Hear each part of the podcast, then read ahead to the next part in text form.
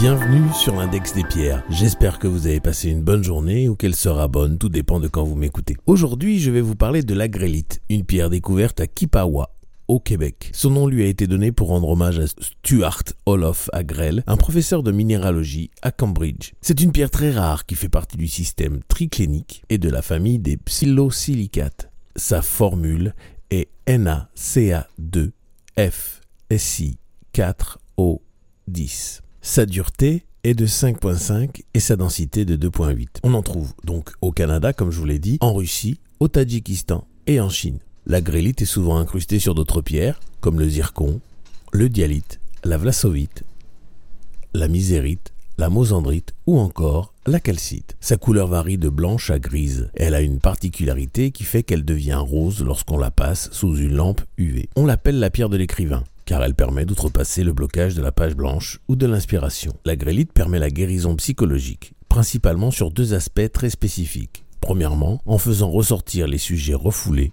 au plus profond de la psyché et qui empêchent la croissance de l'âme.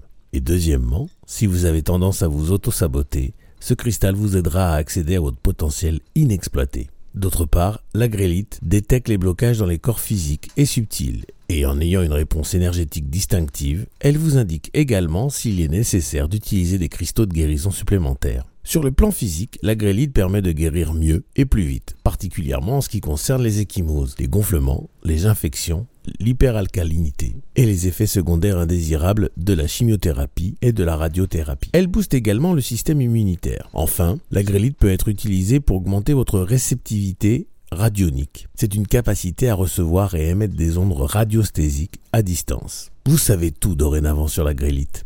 Si vous souhaitez en trouver une, je vous souhaite tout de même bonne chance car j'insiste, elle est vraiment très rare. Mais grâce à une photo ou sa formule que je vous redonne,